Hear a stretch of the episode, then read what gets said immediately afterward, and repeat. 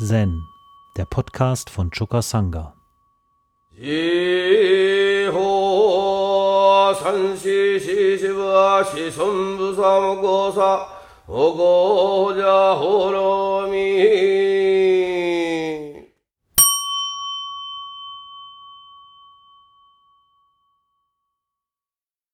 Das Beispiel, von dem ich heute ausgehen möchte, befindet sich im Hekigan Roku, Fall 80. Joschus ein neugeborenes Baby. Ein Mönch fragte Joschu, besitzt ein neugeborenes Baby die sechs Sinne oder nicht? Joschu antwortete, es ist wie wenn man einen Ball in die Stromschnellen wirft. Später fragte der Mönch Tosu, was bedeutet das, einen Ball in die Stromschnellen zu werfen?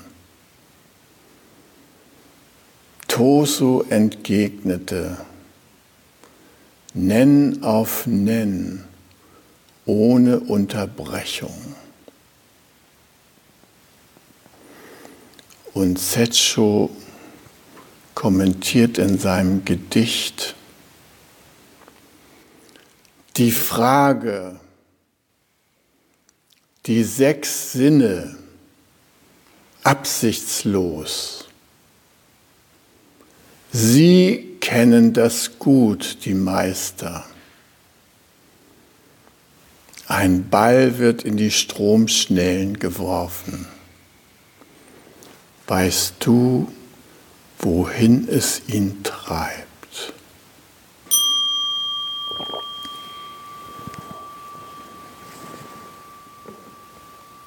Wir sagen oft, Äußerer Frieden und innerer Frieden hängen zusammen. Ohne inneren Frieden kein äußerer Frieden. Aber wir haben oft keinen inneren Frieden. Das liegt meiner Meinung nach daran, dass wir keinen Frieden mit unserem inneren Team haben. Und einer der wichtigsten Player unseres inneren Teams ist unser inneres Kind. Es ist in den meisten Fällen verwundet und oft auch vernachlässigt,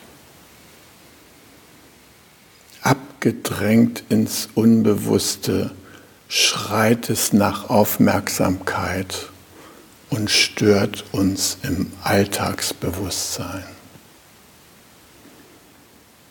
Es will gesehen werden. Es möchte angenommen werden. Es möchte gehört werden. Manche Menschen sind so weit entfernt von ihrem inneren Kind, dass sie gar nicht mitbekommen, dass es überhaupt existiert. Aber es ist Wirklichkeit. Es gehört zu unserer Wirklichkeit dazu.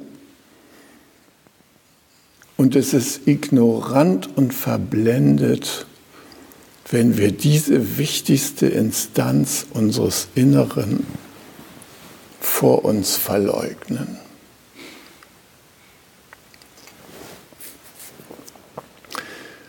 Mein Stiefvater und meine Großmutter waren beide Psychotherapeuten. Sie gehörten verschiedenen Schulen an. Er war Freudianer, Mitscherlich-Schüler. Sie war Anhängerin von C.G. Jung. Beide arbeiteten für den inneren Frieden ihrer Patienten. Sie arbeiteten an der Auflösung von traumatischen Kindheitserfahrungen. Meine Großmutter hatte neben ihren erwachsenen Patienten auch sehr viel mit Kindern und Jugendlichen zu tun. Sie hatte einen ganzen Therapieraum extra für Kinder, voller Spielsachen und Spiele, was das Herz begehrte, vom Heureka-Gewehr über Pfeile, äh, Zielscheiben, alle möglichen Spiele, alles war in diesem wunderbaren Therapieraum zu finden.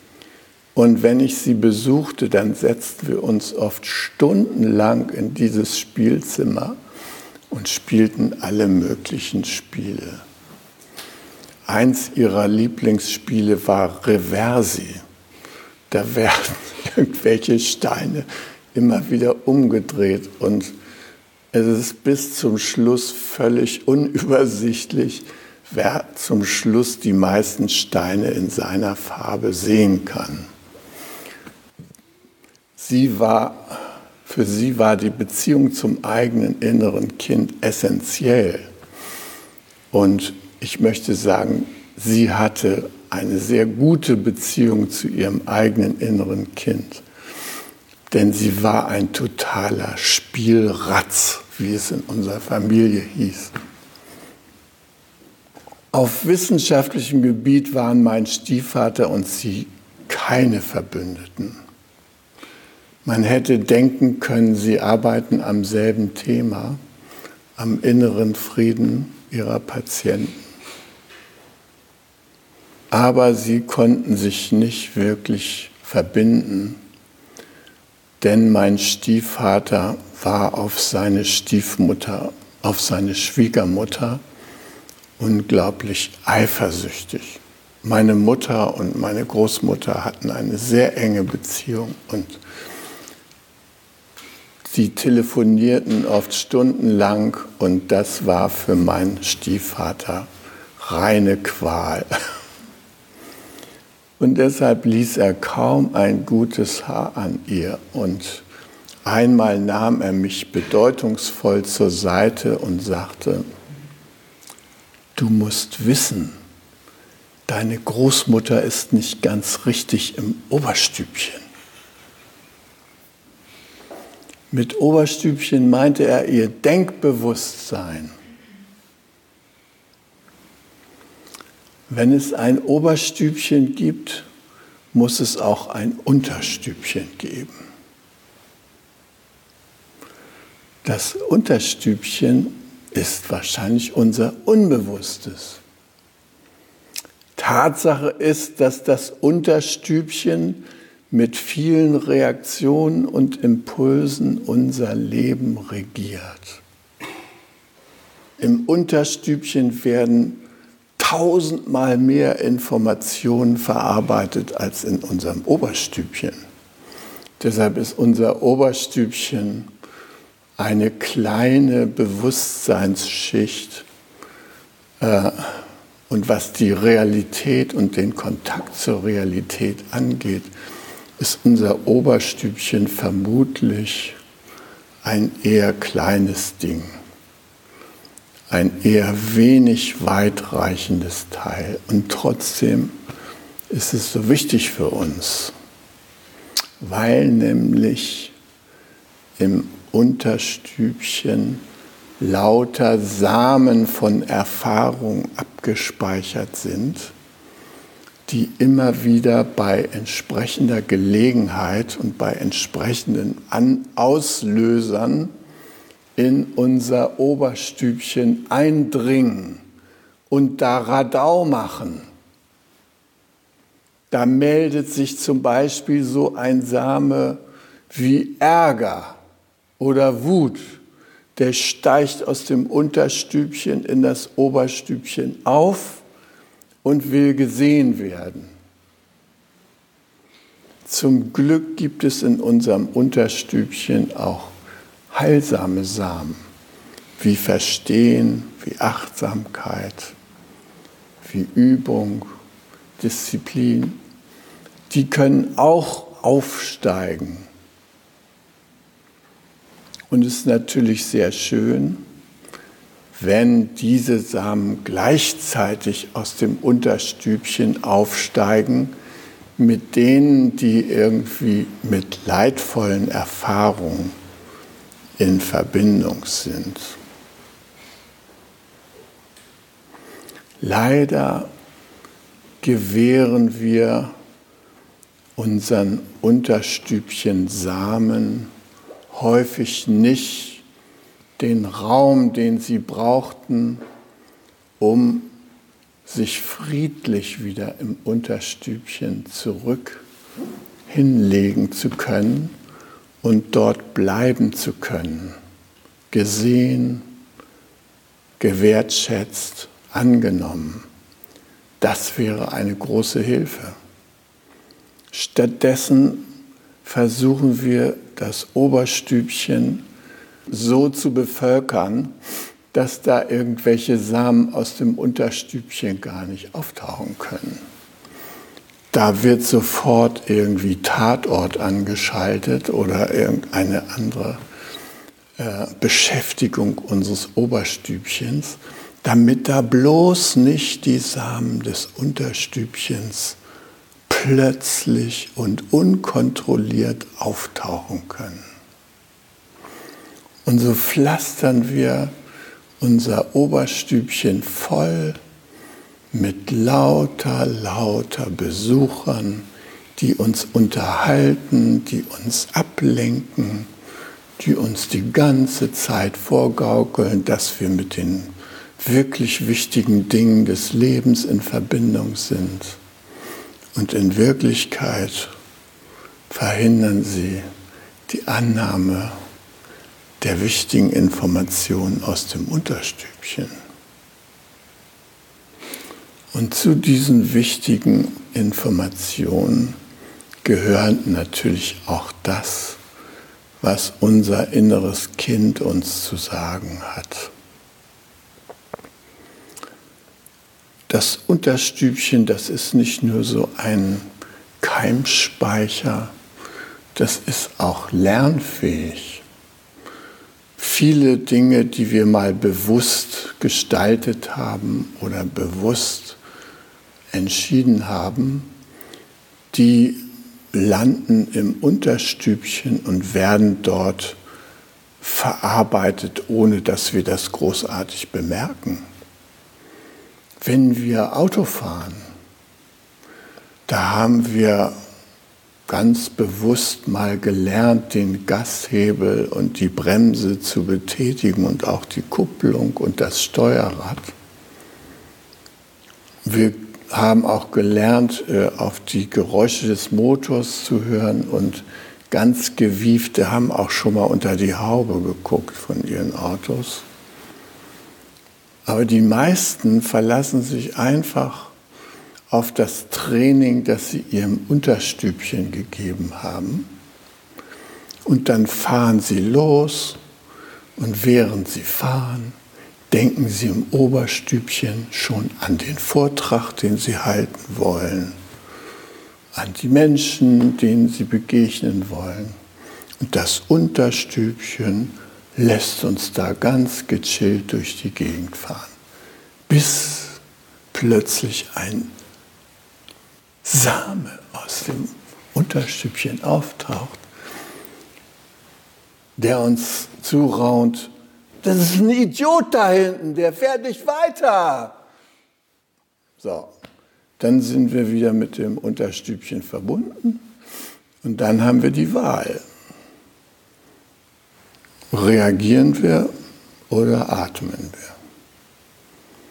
Wenn es uns gelingt, drei Atemzüge zu machen, dann haben wir die Möglichkeit, diesen Samen des Unterstübchens in unserem Oberstübchen zu verarbeiten, anzunehmen, uns zu entspannen, in die Achtsamkeit zu gehen und mit ihm zu sein.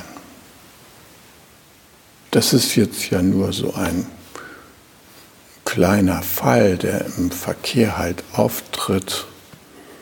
Wo man manchmal ganz automatisch an die Stirn tippt, sich hinterher wieder fragt, wem hat das eigentlich gegolten? Dem silbernen BMW. Und wer saß da drin? Das Universum oder wer?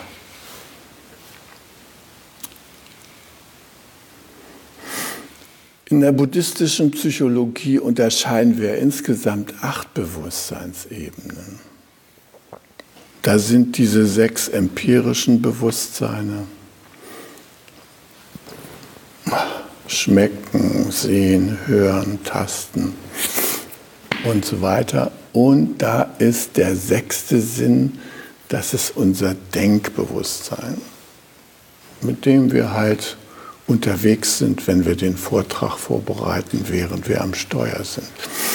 Aber da unten in diesem Unterstübchen, da sind noch zwei andere Bewusstseine, nämlich Manas, das Identitätsbewusstsein, unser innerer Aktenträger und das Alaya-Bewusstsein. Das Alaya-Bewusstsein das wird im Buddhismus angesehen als der große Keimspeicher, in dem alle geistigen und materiellen Gebilde letzten Endes samenhaft vorhanden sind. Und dieses Alaya-Bewusstsein, das steht halt mit unserem Denkbewusstsein und auch mit Manas in einer gewissen Kommunikation. Und in diesem Alaya-Bewusstsein, da werden sowohl Samen abgespeichert, die mit Schmerzen und Leiden in Verbindung sind, aber es werden auch Samen abgespeichert, die mit Freude und Befreiung und Erwachen in Zusammenhang stehen. Und es ist unser Genie, wenn aus dem Alaya-Bewusstsein das eine auftaucht, uns an das Alaya-Bewusstsein zu wenden und das andere, das Heilsame, auch aufzurufen. Und dazu hilft uns natürlich unsere Übung. Unsere Übung hilft uns, uns mit dem Samen der Achtsamkeit in einer Weise zu verbinden, dass wir die Achtsamkeit nicht nur für uns selbst bereithalten und das Mitgefühl, was damit verbunden ist, sondern dass wir diese Kraft auch anderen Wesen zukommen lassen können. Das ist eine Frage der Übung. Nun fragt natürlich hier der Mönch, ob das Kind, das neugeborene Baby, diese sechs Sinnesbewusstseine, diese sechs Sinne hat. Ist gerade frisch auf die Welt gekommen. Und Joshu antwortet, es ist wie man, wie wenn man einen Ball in die Stromschnellen wirft. Also, was Joshu damit sagen will, ist, selbstverständlich hat das Kind von Anfang an diese sechs Sinne und es geht mit diesen sechs Sinnen unschuldig um wie ein Ball, der in die Stromschnellen geworfen wird. Das heißt, es wird mit seiner Umwelt die ganze Zeit kommunizieren, auch wenn es noch gar keine Sprache hat. Es fühlt schon, es hört schon, es sieht schon, es schmeckt schon und alles von einer unglaublichen Intensität. Wie ihr wisst, habe ich sechs Kinder und meine Kinder waren für mich von Anfang an Abgesandte der Liebe.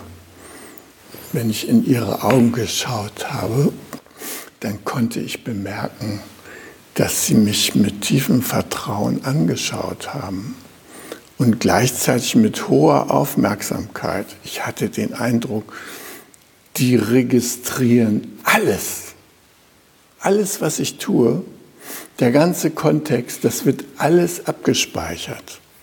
Das heißt, wenn ich irgendwie etwas verbergen will von meinen Kindern, dann speichern die ab, aha, das muss verborgen werden.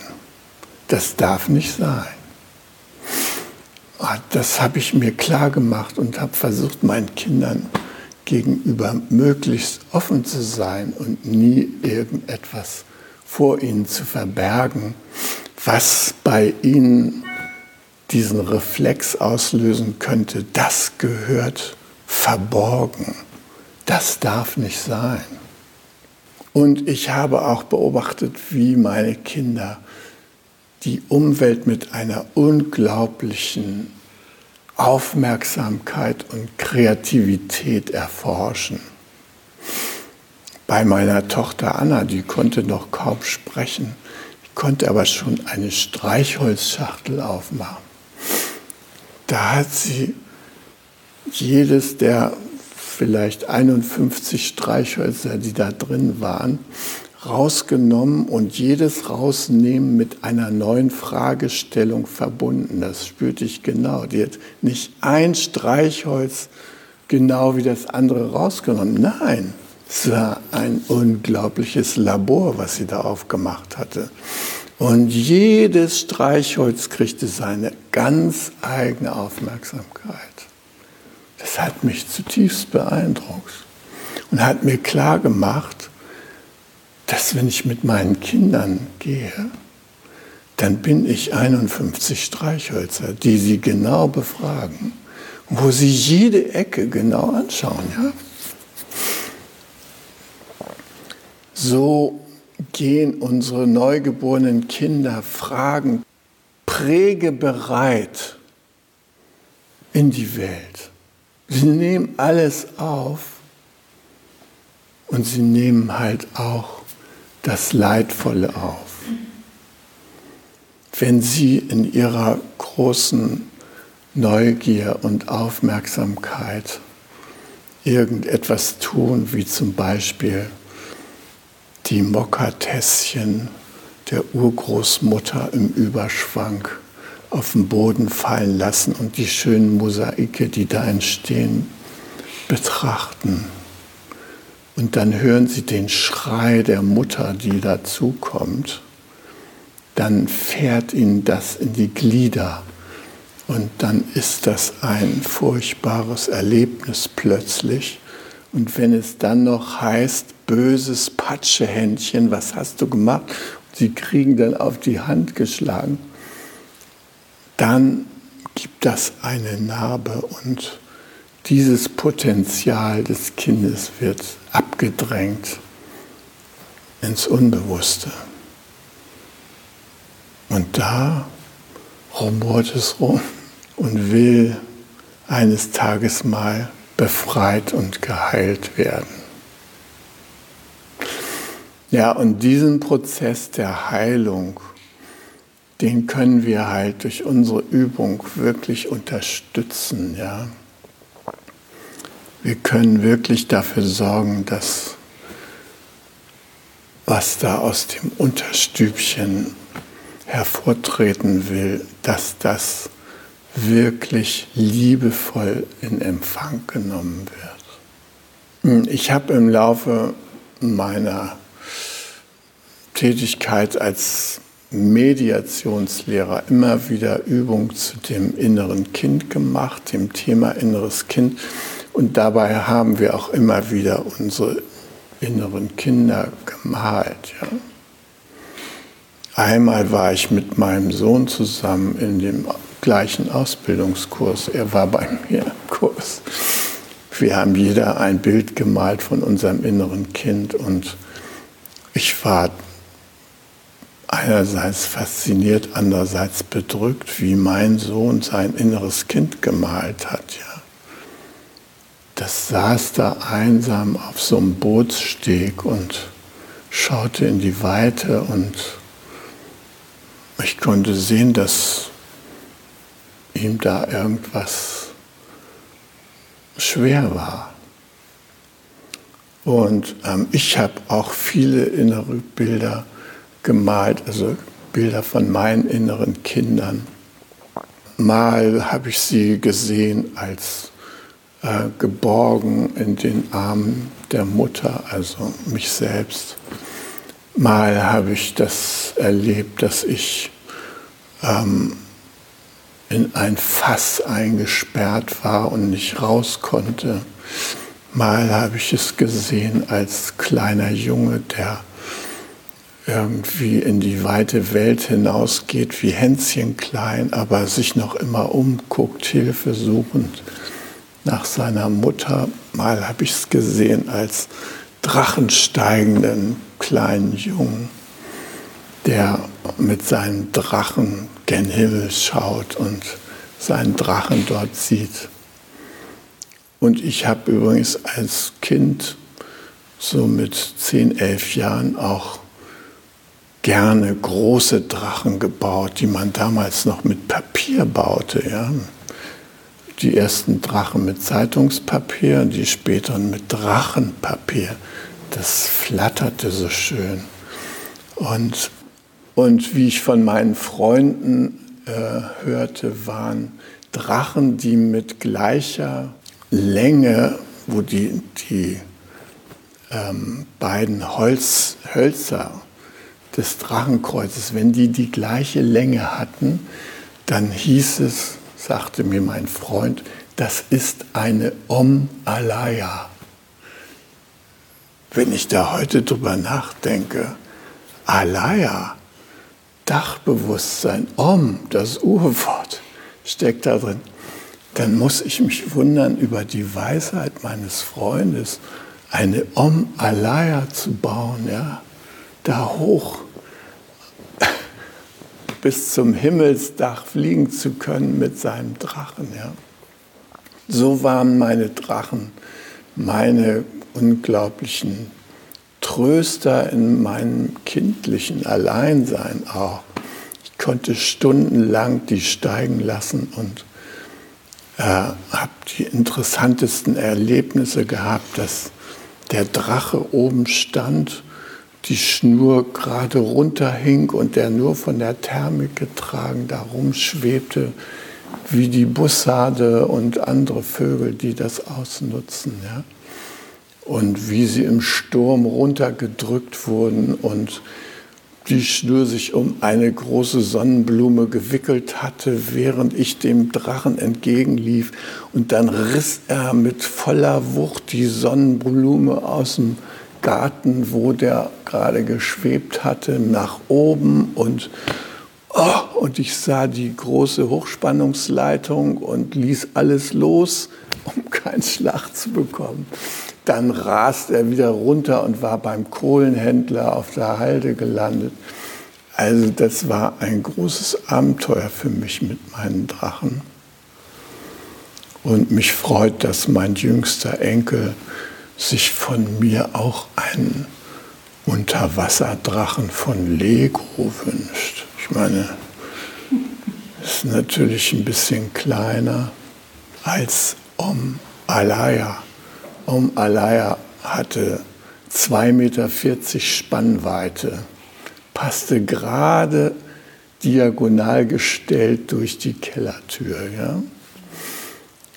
Aber dieses Motiv, dass Drachen irgendwie so eine wichtige Lebensenergie verkörpern, dass sie so etwas Symbolisches sind, was uns mit dem Himmel verbindet oder mit den tiefsten Wassern, das finde ich immer noch plausibel. Gut, in jedem von uns ist dieses kleine leidende Kind, was eben im Laufe seines Lebens auch Wunden bekommen hat. Also auch meine Kinder äh, haben das abbekommen, den Schmerz, dass sich die Eltern getrennt haben. Und um nur mal ein wichtiges Beispiel zu nennen.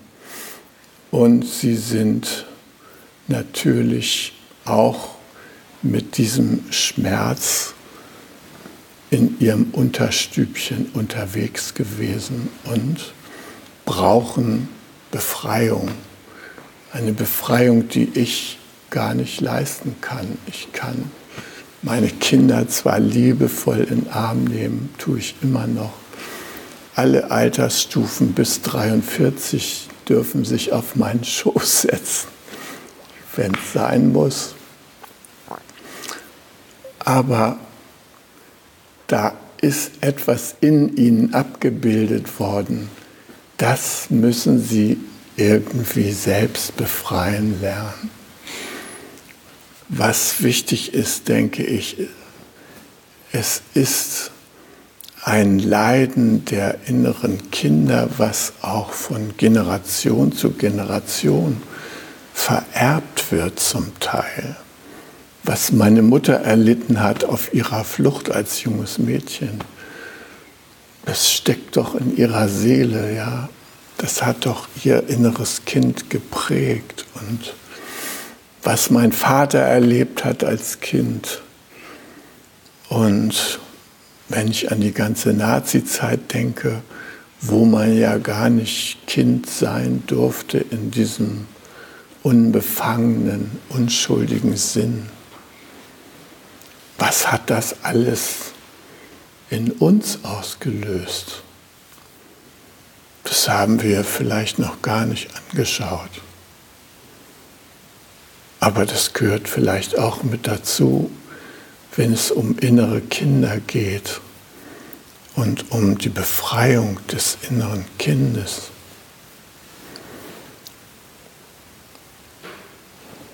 Ich glaube, dass es sehr wichtig ist, den inneren Kindern unserer Eltern, aber auch unserem eigenen inneren Kind zum Beispiel zu, äh, zu begegnen mit dem Satz aus dem Ho'oponopono. Ich liebe dich, ich danke dir, es tut mir leid, ich bitte um Vergebung und ich vergebe mir selbst. Diese Übung können wir eigentlich mehrmals täglich wiederholen, bis sich unser inneres Kind wieder mit seiner ursprünglichen Fröhlichkeit heraustraut ins Leben, bis es uns an die Hand nimmt, nachdem wir es an die Hand genommen haben und nachdem wir mit ihm auf Wanderung gegangen sind und nachdem wir auf den hohen Berg gestiegen sind und ihm das schöne Tal gezeigt haben, wo wir beide sitzen. Ich denke mir, wenn es uns gelingt, diesen Kummer des inneren Kindes wirklich anzunehmen und zu umarmen und das wirklich mit großem Ernst tun, dass wir dann unsere Beziehung in gewisser Weise befreien können. Dass wir viel entspannter mit anderen Menschen sein können, weil wir unserem inneren Kind schon Frieden geschenkt haben. Unsere inneren Kinder sind manchmal dermaßen verlassen, dass die gar keine Freude mehr haben am Leben, dass sie denken, sie müssen sich umbringen. Gerade wieder ist eine ältere Lebensgärtnerin durch Selbstmord aus dem Leben geschieden, eine frühere. Die hat gedacht, sie darf nicht mehr leben, ist nicht gut genug für dieses Leben. Da fehlt irgendwas. Und das ist tragisch, weil wir nämlich eigentlich auf die Welt kommen und ins Leben treten, wie dieser Ball, der in die Stromschnellen geworfen wird. Was ist an dem Ball verkehrt? Gar nichts. Doch wunderbar, dass er in der Welt ist. Der braucht sich doch sein Existenzrecht nicht zu verdienen. Das ist doch einfach nur schön, wie er hin und her geworfen wird von diesen ganzen Wellen. Ja, und wohin treibt er? Das ist das Geheimnis des großen Lebens, wohin der treibt. Und wenn es uns gelingt, diese Unschuld in unseren inneren Kindern wieder zu befreien, und dazu haben wir auch als Zen-Übende Möglichkeiten, ja, dann können wir wie Joshu und Tosu da sein und sagen, es ist wie wenn man einen Ball in die Stromschnellen wirft. Ja. So leben die beiden alten Zen-Meister da auch. Tosu, der war 41 Jahre jünger als Joshu, aber er war auch schon ein alter Mann, als der Mönch da mit seinen Fragen ankam. Ja. Und das Wunderbare ist, dass sie dieses spontane, des inneren Kindes, des neugeborenen inneren Kindes, als alte Männer wieder verwirklicht haben. Als ich dem Roshi das erste Mal begegnet bin, da habe ich gedacht, dieser kleine Mann, der ständig gickelt und lacht, das wird ja wohl hier nicht der Zen-Meister sein. Ja? Er war das. Er war so ein fröhlicher Mensch der konnte über alles Mögliche lachen und sich freuen und gickeln und ja, nichts von äh, Autorität gebietendes Stirnrunzeln, gar nichts. Seine Augen waren immer total lebendig. Klaus hat ihn ja auch gesehen und andere, Jürgen, ja. Er war immer voll im Hier und Jetzt wie ein Kind, neugierig, forschungsbereit, mit offenen Augen hat er das Leben angeguckt. Unsere Wertvorstellungen und Konzepte, die hat er mit kindlichem Blick durchschaut, gnädig da sein lassen, ohne sie zu kommentieren und beurt zu beurteilen. Und hat denen sein eigenes wunderbares, kindliches, lebendiges Wesen entgegengestellt. Und das wünsche ich uns auch, dass wir diese Fähigkeit uns zurückerobern. Es ist ja ein Wiedererlangen von etwas, wenn wir die vielen Narben und Wunden, die unser inneres Kind sich zugezogen hat, wenn wir die mit Achtsamkeit und tiefem Verstehen geheilt haben, dann haben wir die Chance, auch wieder so lebendig und fröhlich zu gucken, wie ich das bei unserem Roshi erlebt habe. Mit 80 Jahren. Hi! Um jungen Menschen den Aufenthalt im Togenji zu ermöglichen, bitten wir um ihre Spende. Alle Spendenmöglichkeiten finden Sie auf chukasanga.de/spenden.